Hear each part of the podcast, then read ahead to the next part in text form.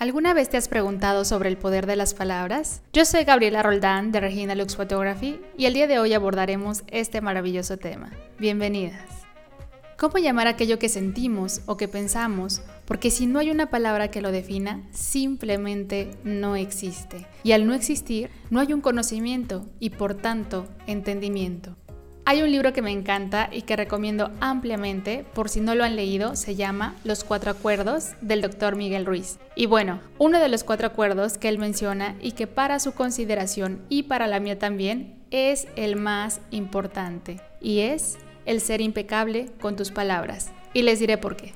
Las palabras, más que un sonido o un símbolo, constituyen el poder que tenemos de crear, porque independientemente de nuestra lengua, manifestamos intenciones, definimos lo que sentimos, expresamos lo que habita en nuestra mente, generamos creencias que se convierten en nuestra realidad. Se dice también que las palabras contienen tanto poder que es el vivo instrumento de la magia, pero habrá que tener algo bien claro, y es que antes de manifestar será mejor pensar antes de hablar, porque según lo que expresemos nos puede llevar a la creación de la mejor de las realidades o a la destrucción de nuestro entorno. El poder de las palabras radica en su uso, en ser impecables.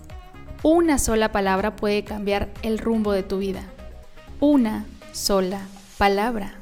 Su magia es tan poderosa que puede activar el miedo o el amor, puede desatar guerras o crear la conexión más pura y positiva en el planeta, pero ser consciente de ello nos traerá los mejores frutos, siempre y cuando la semilla que sembremos sean opiniones, ideas y conceptos que estén enfocadas en las mejores intenciones como el amor o el agradecimiento, por poner un ejemplo de las frecuencias vibracionales más elevadas.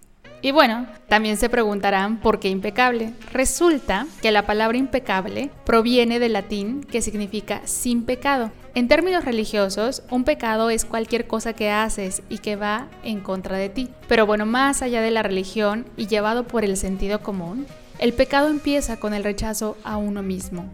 Por ello, ser impecable con tus palabras es no utilizarlas contra ti misma, es utilizar esa energía correctamente en el sentido de la verdad y el amor, y eso bastará para limpiar todo tu ser del veneno emocional que pudieras llegar a tener.